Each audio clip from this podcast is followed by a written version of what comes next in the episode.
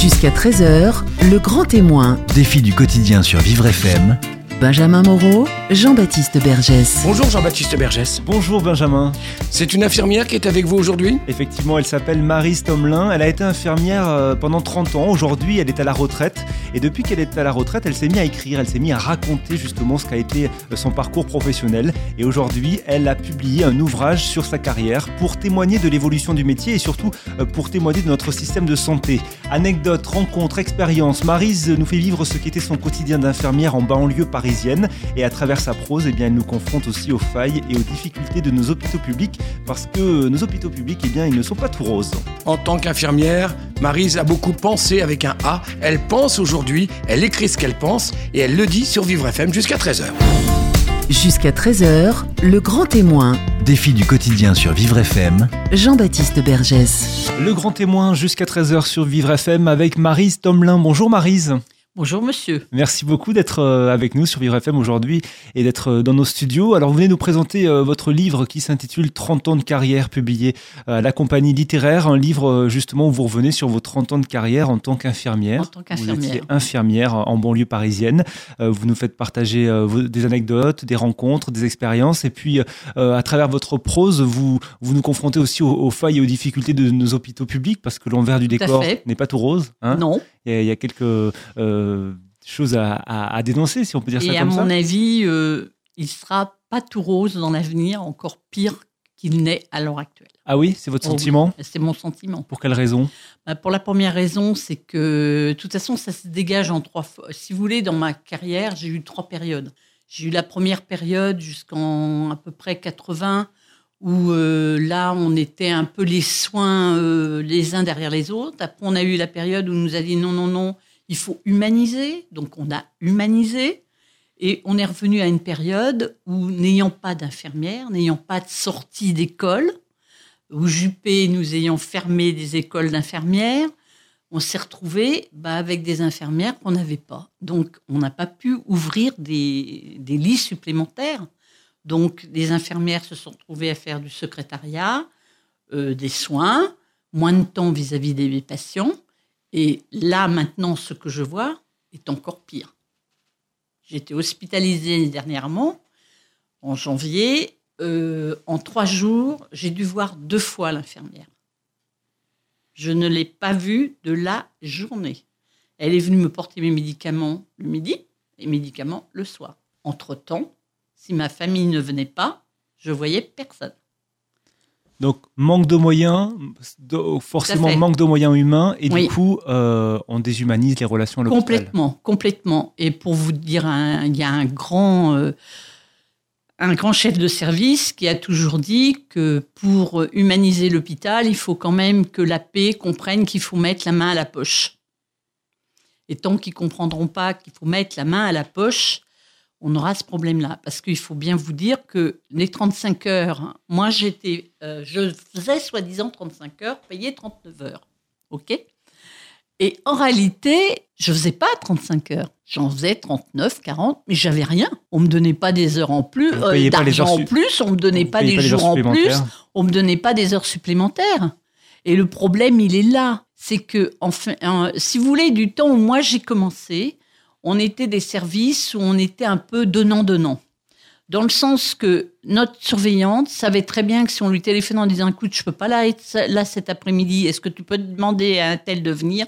Elle le faisait parce qu'elle savait très bien que s'il lui arrivait un pépin, elle pouvait appeler la fille et que la fille viendrait.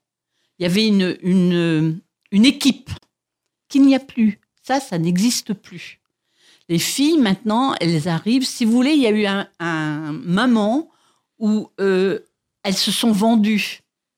Quand je dis vendues, ça veut dire qu'elles arrivaient à l'hôpital en disant voilà, je veux être, je vaux tant. Et j'ai un- une euh, vie privée, donc je veux que mon planning s'applique par rapport à ma vie privée et par rapport au reste. Moi, les infirmières de mon temps, on n'a jamais fait ça et on n'aurait jamais osé. Qu'elles, elles ont su à un moment, surtout après les intérims, les boîtes d'intérim quand elles sont sorties. Ça, ça nous a, euh, euh, je dirais, euh, moi, je suis consciente que les boîtes d'intérim ont fait très, très énormément de mal à la profession. J'imagine aussi qu'il y a une conséquence avec l'évolution du management. On déshumanise les relations Exactement. euh, au sein du management. Euh, du coup, ça a aussi des répercussions sur le malade. Bien sûr, parce que maintenant, euh, on réfléchit par rapport à, si vous voulez, le euh, combien ça va coûter, combien c'est, euh, chose qu'on, à notre époque, on ne calculait pas ça. On le calculait, mais c'était euh, comme ça. Que là, maintenant, c'est franchement réel. Euh, c'est en pourcentage. Moi, j'ai entendu dire euh, un jour où je me suis cassé la, la cheville, et au moment où j'étais aux urgences, l'infirmière des urgences tombe. Donc, il fallait demander quelqu'un pour la remplacer. J'ai entendu de mes deux oreilles dire Je ne peux pas la remplacer, on a dépensé, no- on a dépensé notre quota. Ça veut dire quoi, ça? Parce que, n'empêche qu'en attendant, il n'y avait plus qu'une infirmière pour toutes les urgences. Hmm. Ce qui est assez incroyable dans ces métiers où l'humain, quand même, devrait être euh, la priorité. Alors, Marise, vous venez nous présenter votre ouvrage 30 ans de carrière publié euh, à la compagnie littéraire. À, quel moment vous avez ressenti le besoin euh, de raconter votre carrière, euh, d'écrire votre histoire? Hein, Vous revenez aussi sur votre parcours de vie. euh, Euh, parce que à un moment, j'ai eu envie, sachant que j'allais bientôt partir, et je disais toujours aux filles, moi, le vieux dinosaure, disons pas ras-le-bol, mais disons, bon, ça suffit, j'en- peux plus, donc je vais m'arrêter, mais tiens, faudrait quand même que je le consigne tout ça, parce que j'ai vécu des choses quand même assez sympas, et je trouve dommage que ça soit pas consigné. Surtout, c'est vrai, euh, surtout, euh, surtout maintenant où les filles n'ont pas le temps de se rencontrer, n'ont pas le temps de discuter. Euh, très peu dans les vestiaires, dans les, mais n'ont pas le temps tout ça. Et je sais que moi, il y a des filles qui ont lu mon, mon ouvrage, m'ont dit, euh, bah tu vois, on savait pas que c'était comme ça de ton temps. Bah, c'est sûr, elles pouvaient pas le savoir, qu'on arrivait à, à être ensemble, à sortir ensemble. euh, un service était trop lourd. Le soir, en partant, on disait bon, allez, qui vient à manger une pizza Et au moins, on changeait les idées. Chose que ça, ça elles connaissent plus. Chacun va chez soi. Et point, ça s'arrête là.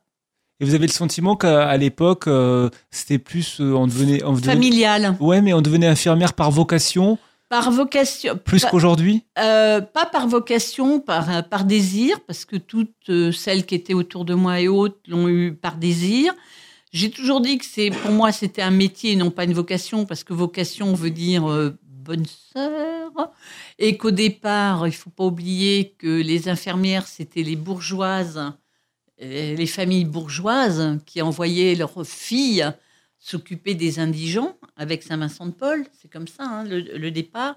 Et euh, je pense que c'est un, métier comme un autre, mais c'est un métier avec un, un pas un sacerdoce, je ne sais pas comment employer le mot, avec des contraintes qui, faut, qui fait qu'on ne peut pas regarder euh, son nombril, je veux dire. Vous parlez dans votre livre que c'est un métier de passion avec De beaucoup d'abnégation. Voilà, et d'abnégation, c'est tout à fait ça. Quand à 18h, à 18h du soir, euh, 20h, au moment où vous partiez, vous avez l'infirmière de nuit qui vous appelle et qui vous dit Je ne peux pas être là, je ne serai pas là cette nuit. Euh, il est 20h, je dois partir. Je ne vais pas partir et laisser 25 malades tout seuls. Donc, qu'est-ce que je fais? Je téléphone à ma famille en disant Récupérez mon fils et moi, euh, bah, je reste plus longtemps.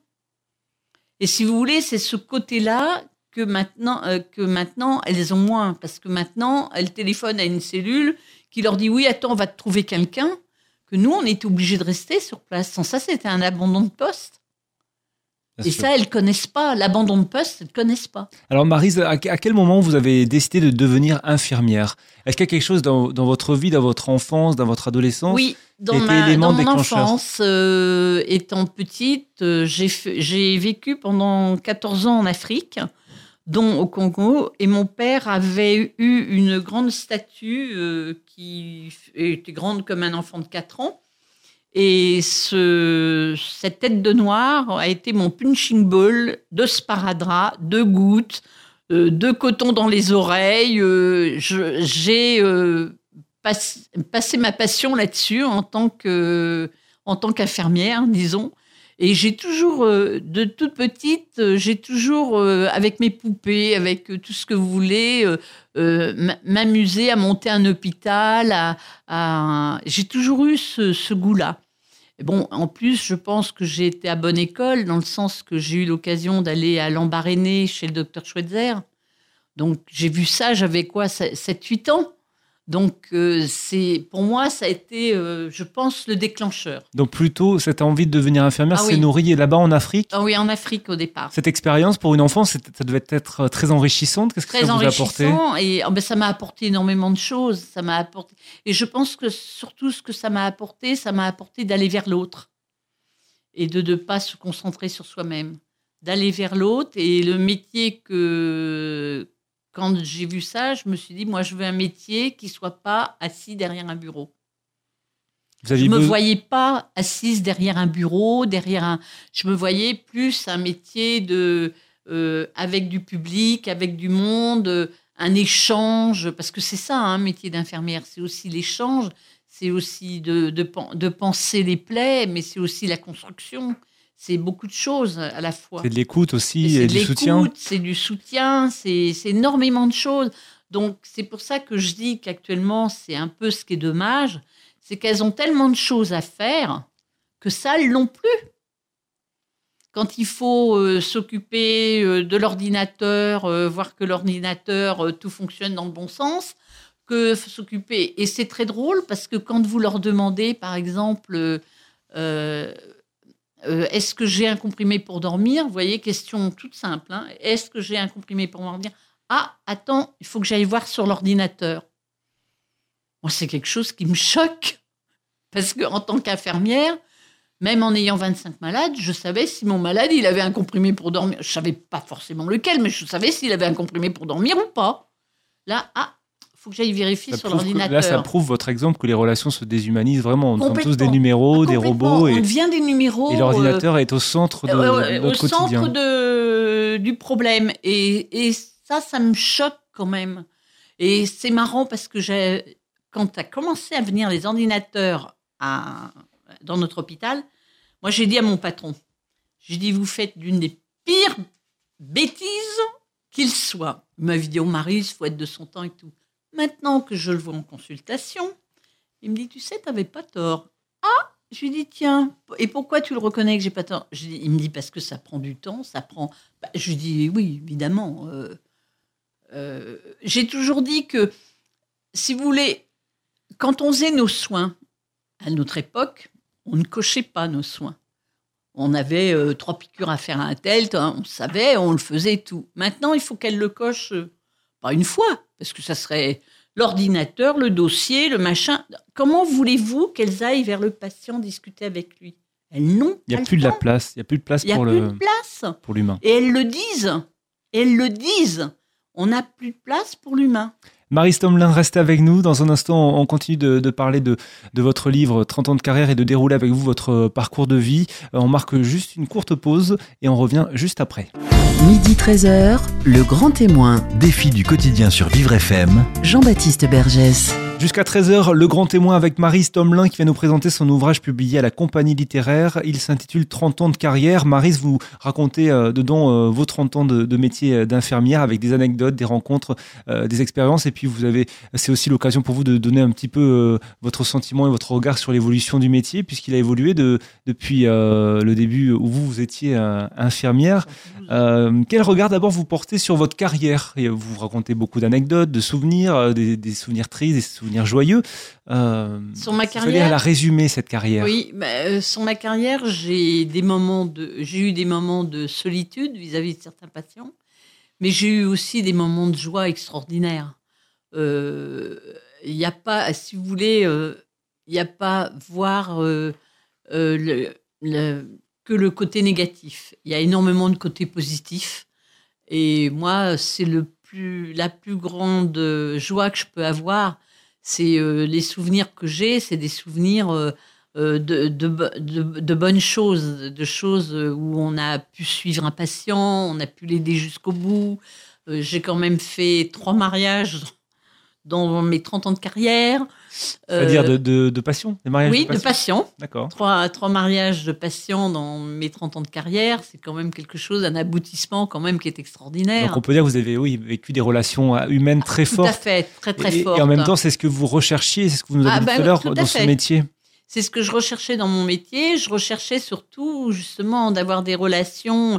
C'est pour ça qu'à la fin, euh, j'avais du mal parce que je sentais de plus en plus qu'on s'éloignait du patient. Et ça, je supportais pas très bien. Alors le métier d'infirmière, vous le dites dans le livre, hein, c'est un métier de passion avec beaucoup d'abnégation. Euh, vous, c'est quoi les qualités pour vous euh, D'une infirmière, ouais.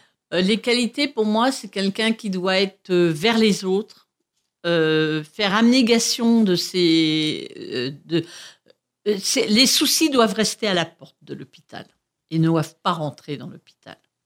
C'est pas facile, mais normalement, ça parlez de, être comme des ça. soucis personnels, c'est ça Il faut laisser sa vie personnelle à l'entrée de l'hôpital. Doit rester à l'entrée de l'hôpital et après vous vous donnez complètement à vos patients. Et justement, la vie de l'hôpital, euh, est-ce que c'est facile euh, quand on rentre à la maison de l'oublier? Non, Parce pas que du c'est un tout. métier. Pas du tout. C'est pas facile, ce qui fait que moi j'ai eu la chance d'avoir des oreilles euh, très attentives et je pouvais parler en rentrant, euh, dire oh bah j'ai vu ça aujourd'hui, tu te rends compte, la pauvre autre. Je pouvais le partager. Mais je pense qu'il est nécessaire de pouvoir le partager parce que c'est vrai qu'il y a des fois on est confronté à des problèmes qui sont quand même pas évidents et euh, il faut pouvoir en parler pas en parler tout le temps, parce qu'il ne faut pas non plus que ça prenne complètement votre vie, mais pouvoir l'exprimer, dire euh, bah, j'ai vu ça cet après-midi, euh, je suis désolée de voir que euh, bah, on va arriver vers un côté sombre euh, de la vie de cet homme. Euh, c'est pourtant ça fait deux mois qu'on est avec lui on voit qu'on n'arrive à rien. C'est vrai que par moment il faut pouvoir l'exprimer. Et si vous voulez, dans ce livre, ça m'a permis d'exprimer tout ça. Ça m'a permis de, de déstocker, si je vais dire, ce que j'avais, euh, le côté négatif, le côté positif. Ça m'a permis de revoir tout ça et de mettre en forme euh, la partie qui était la partie positive de ce métier. Et ça vous a permis, ce livre, de fermer aussi un chapitre de votre Voilà, vie pour en ouvrir un fait. autre, la retraite? Tout à fait, tout à fait. Ça a été un peu pour ça, il a été fait un peu pour ça, c'était pour fermer un chapitre et rouvrir un chapitre, la retraite, qui est totalement différente. Alors dans ce livre, vous nous livrez euh, plusieurs euh, souvenirs, plusieurs anecdotes. Euh, vous avez été infirmière en, en banlieue parisienne, euh, à l'hôpital de Versailles de Val- le Val-Opéré, c'est ça? Oui Vos premiers souvenirs d'infirmière, c'était c'était quoi? C'était où? C'était à l'hôpital Saint-Roch? C'était dans le service Saint-Roch, à l'hôpital de Versailles. Alors mes premiers souvenirs, c'était d'abord de rentrer dans un service qui était boxé, donc pas des chambres, hein, pas du tout boxé. Et mon premier souvenir, ça a été d'aller euh, dans. On avait deux services l'un au-dessus de l'autre. Et j'étais dans le service des tuberculeux. Et là, quand j'ai ouvert la porte, je me suis retrouvée avec 18 lits, l'un à côté de l'autre, et à poser bah, 18 perfs, les unes derrière les autres. Ce côté d'humanisation qu'on n'avait pas à l'époque. Et quand vous faites ce métier en vous disant tout à coup, mais j'ai mis les pieds où là? Parce que je suis un peu. Hum Et puis en définitive, après, ça vient tout seul. Parce que vous dites, après tout, ils sont là pour que je les aide. Donc, euh, mais c'est vrai que c'est un peu. C'était le côté. Parce que Versailles, où on était, le service Saint-Roch, ce sont les anciennes écuries du roi. Et on avait un anneau, comme ça, qui était un anneau de, des chevaux, des, des chevaux du roi euh, Louis XIV, qui était en- encore au mur. Et euh, c'était notre, notre fétiche en disant. euh, on touchait l'anneau en disant bon, bah, si lui y est passé, nous on y sera encore. Alors forcément, vous avez plein de souvenirs, plusieurs passions vous vous en touchez. Euh, vous, Oui. vous révélez quelques, quelques exemples et quelques anecdotes dans, dans votre ouvrage, hein, ce livre qui s'intitule 30 ans de carrière. Euh, il y a Monsieur Jérôme, notamment, euh, un homme d'une trentaine d'années qui, a- qui vous a beaucoup touché. C'était une personne qui, en voulant produire de l'électricité avec son frère, avait pris une décharge de 300 Ah, volts. oui, tout à fait. Pourquoi ce jeune homme vous a touché à l'époque? Pourquoi il m'a touché? Parce que c'est, ça a été plus de la colère, touché par la colère. Euh, c'est un jeune homme qui avait, qui faisait de l'électricité avec son frère dans sa maison. Il y avait de l'eau par terre. Ils avaient un grand, nous ont expliqué les parents, un grand truc en fer qui a traîné dans l'eau et il s'est pris une décharge. Et les pompiers ont mis 15 minutes à le réanimer. Alors évidemment, il a été réanimé, ça a été une plante un légume.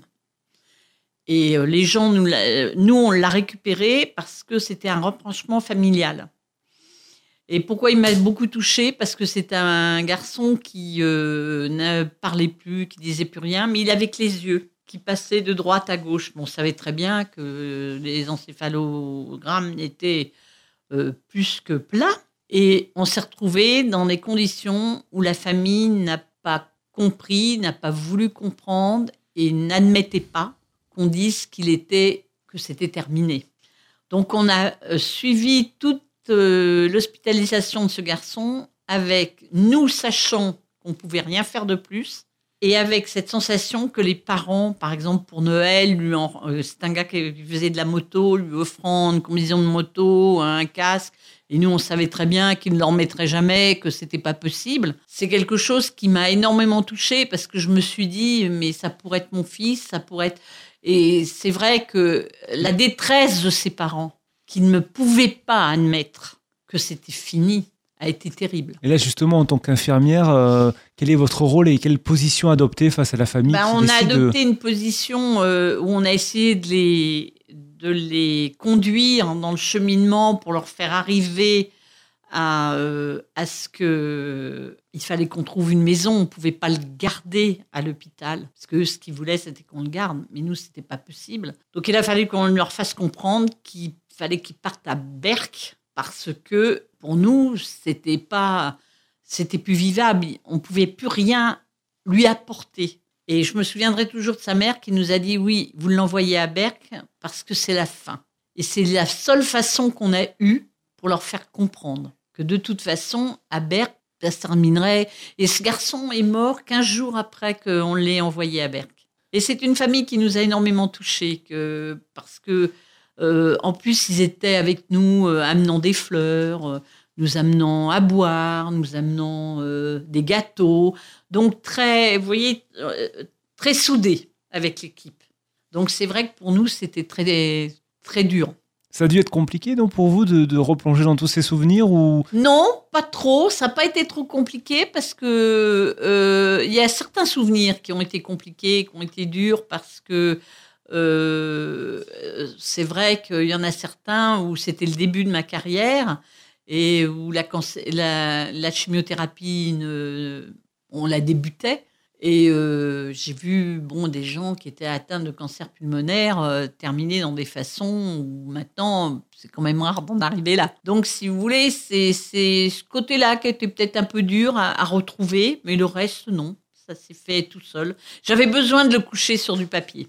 Vous avez aussi euh, euh, été confronté euh, durant votre carrière justement à, de nouvelles maladies dont on ne parlait pas avant, l'apparition du sida justement. L'apparition du sida qui, en plus, il ne faut pas oublier que l'apparition du sida dans le milieu hospitalier,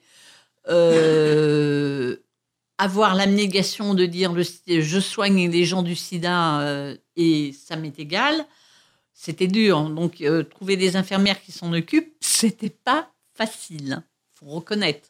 Hein, à l'époque, euh, ils étaient un peu pestiférés. Hein, euh, c'est tout juste si on ne les mettait pas en fond de service. Donc même au sein du corps médical, ah oui, même au sein du corps médical. des idées reçues, des préjugés. Moi, je me rappelle avoir été chercher le frère d'un ami qui, était, qui avait le sida, et c'était à Strasbourg, dans sa service de pneumo. il était au bout du service de pneumo et derrière un sas.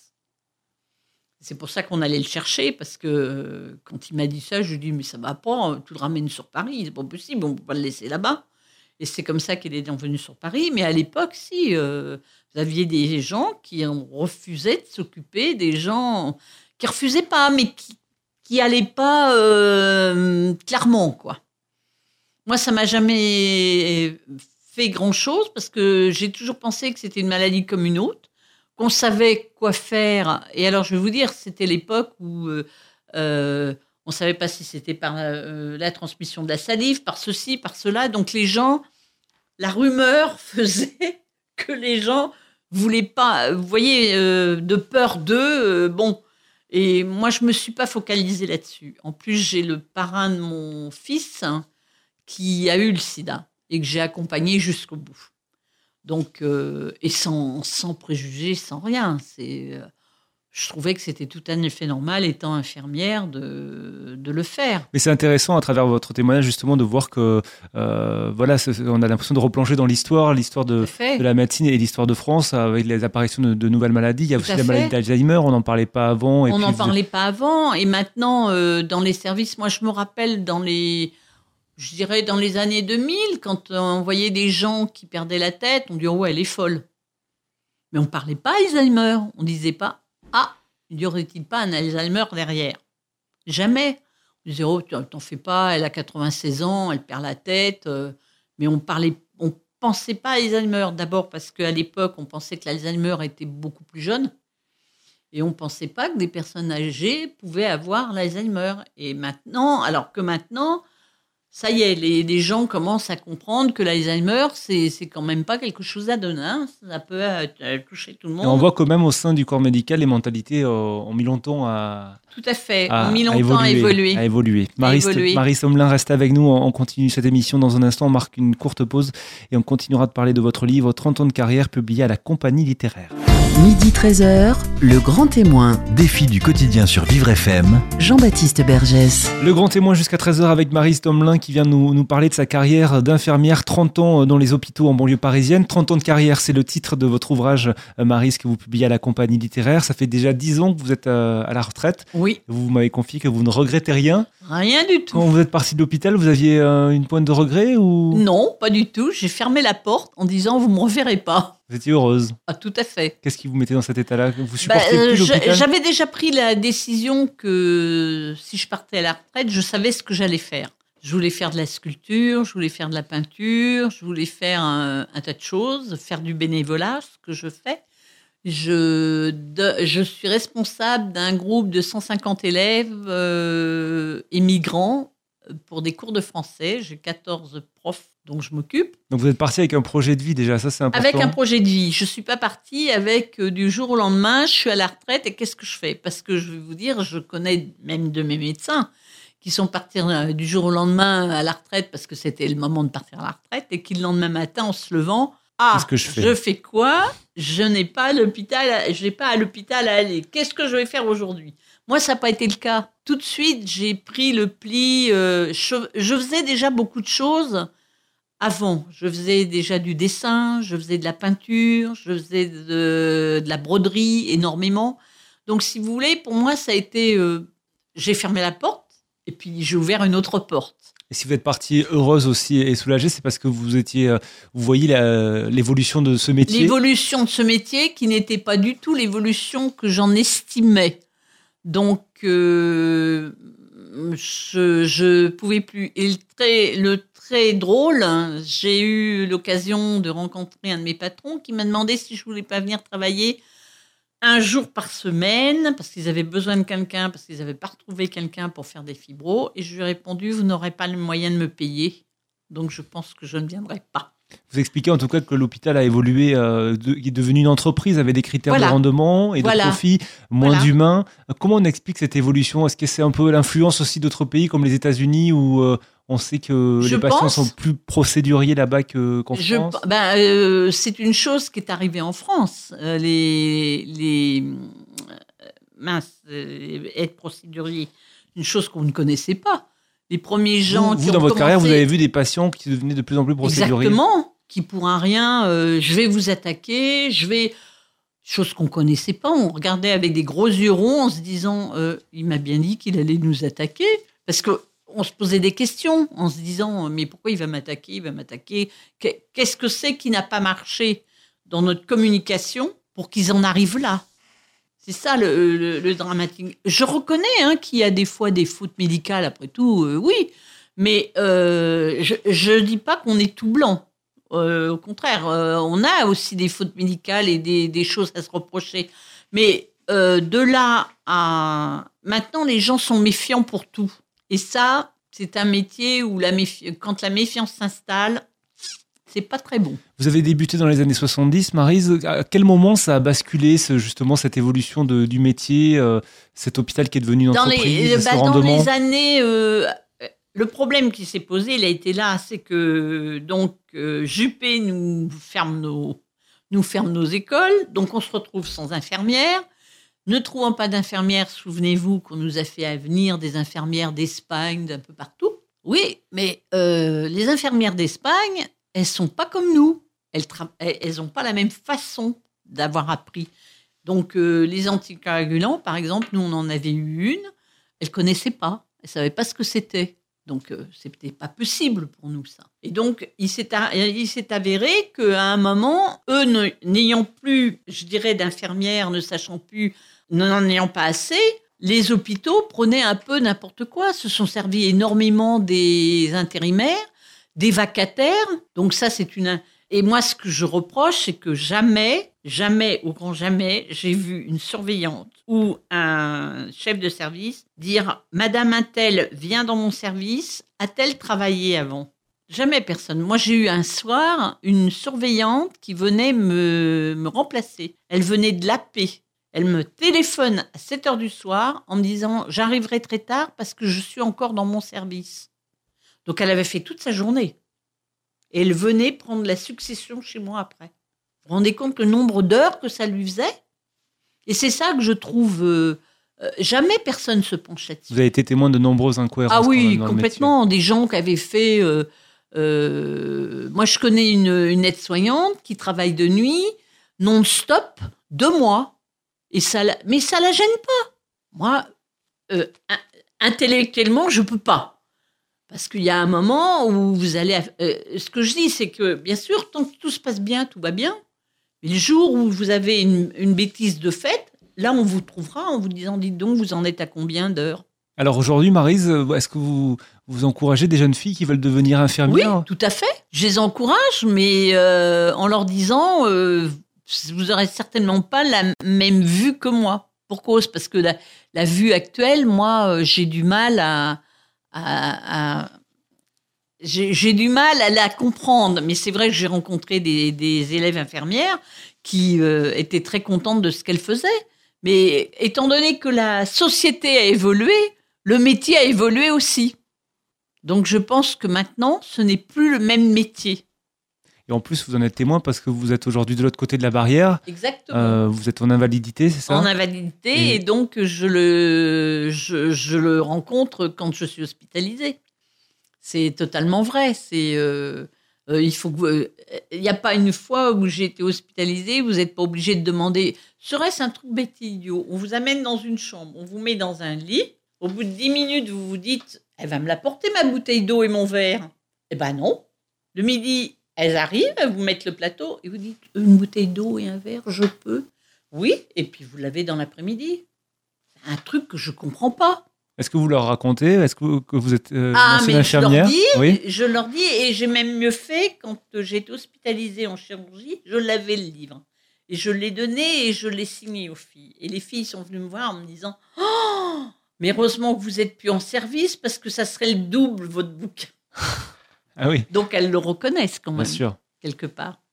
Que ça a énormément évolué. Vous pensez qu'il y a une issue justement à cette situation dans les hôpitaux français? Si, je pense qu'il y a une issue dans cette situation-là. Comme dit Pellou, il faudrait peut-être que la paix et les hôpitaux euh, euh, comprennent qu'on n'est pas euh, des, comment, des machines et que dans un service, il y a 25 patients, il faut tant d'infirmières. Vous vous rendez compte qu'on calcule à 2,5 20 25 patients, eh ben, il faut 2,5 d'infirmières. Ben, vous m'expliquerez où on met la demi, moi. Jusqu'à maintenant, je me suis jamais coupée en deux. Hein, c'est ce que j'ai toujours dit. Et euh, vous savez, à un moment, ils, avaient ils pensaient faire des poules d'infirmières. Donc, vous arriviez le matin, vous alliez voir une, euh, euh, surveillante, et de là, on dispatchait les gens. On disait, voilà, tel service en a besoin de trois, tel service en a besoin de deux, tel service en a besoin d'un. Et ça, ça aurait été fait, ça aurait été complètement... euh, je- ça aurait été encore pire. Mais là, le problème qu'elles ont, elles le disent toutes, toutes, elles le disent, c'est qu'elles se sentent secrétaires et non pas infirmières. C'est ça la difficulté. La difficulté, elle est là. Alors dans votre ouvrage 30 ans de carrière, vous racontez euh, de nombre- vous poussez des coups de gueule comme, comme aujourd'hui, mais vous racontez de nombreuses anecdotes et des anecdotes aussi euh, qui sont euh, plus gaies. Euh, vous, vous nous en avez parlé tout à l'heure. Vous avez fait deux mariages. Vous avez organisé le mariage Oui. en- entre un de vos patients et une ancienne Et, de- danseuse et du de Crazy Horse. euh, et, euh, oui, du Crazy Horse, la, la dame qui, euh, euh, devait épouser, qu'on voyait venir tous les jours. Et un jour, on discute avec elle, puis elle nous dit Je suis ancienne danseuse de Crazy Horse. Alors, inutile de vous dire qu'on s'est tous regardés en se disant Qu'est-ce qu'elle nous raconte là? Parce qu'elle était euh, très abîmée. On se dit Il y a quelque chose qui ne va pas. Et le patient avec, euh, qui elle était nous raconte que c'était vrai et qu'elle avait, eu, elle avait été brûlée lors d'un accident de voiture. Et puis, nous, on savait que le patient, c'était ça allait pas sur le côté positif, ça allait sur le côté négatif, et on les savait non mariés. Et qu'il y avait un petit garçon. Et on a essayé de voir avec eux comment il fallait qu'on fasse, parce qu'il y avait des, frères, des sœurs et tout ça, et la pauvre dame, elle allait se retrouver toute seule avec son garçon, et se retrouver dehors de la loge où elle était, puisqu'elle n'était rien par rapport à ce monsieur qui avait cette loge. Donc, on en a discuté avec notre patron et tout ça. Ils ont été d'accord de vouloir se marier. Donc, ils se sont mariés. Et le, les notes humoristiques de ça, c'est que euh, bon, tout le service y a participé parce que les fleurs, c'est nous qui les avons données.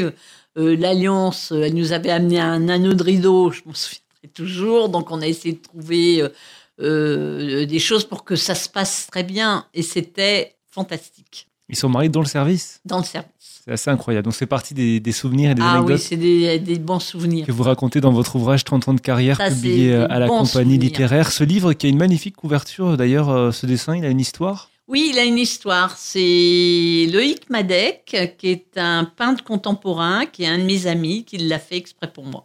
D'accord. Au niveau une infirmière, c'est ça euh, euh, Avec plein de couleurs. Oui, voilà. C'est, il est là. euh, c'est un peintre contemporain qui a un site, c'est loïcmadec.com, et euh, qui vend ses tableaux, et il l'a fait exprès. Marie Stomelin, merci beaucoup d'être venue sur l'antenne de Vivre pour vous. nous présenter cet ouvrage et puis pour nous parler de, de, votre carrière. 30 ans de carrière en tant qu'infirmière. 30 ans de carrière, c'est le titre de votre livre. Il est publié à la compagnie littéraire. Merci, merci beaucoup. beaucoup. Au revoir. Au revoir.